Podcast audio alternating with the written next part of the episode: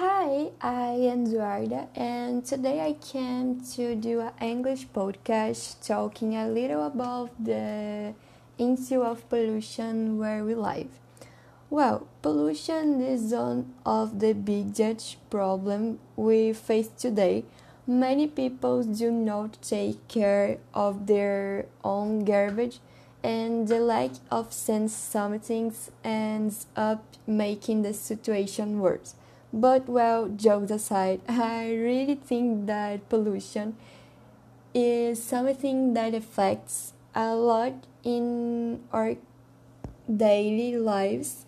And when I talk about pollution, it's not just the waste found on the streets or in more dirty areas.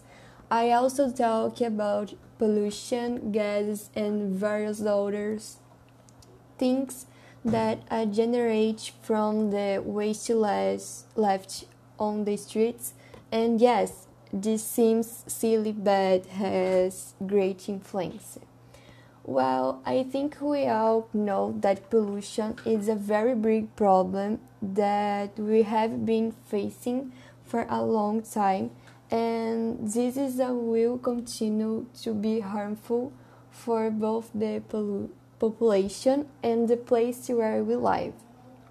Um, but I think we can change that, but we are aware of each other people help you with the minimum being collecting your own garbage or doing projects for cleaning the city um, of course these are things that some people have been doing but i don't think it's a no but i believe that if everyone does a little bit we will make our home better and less polluted.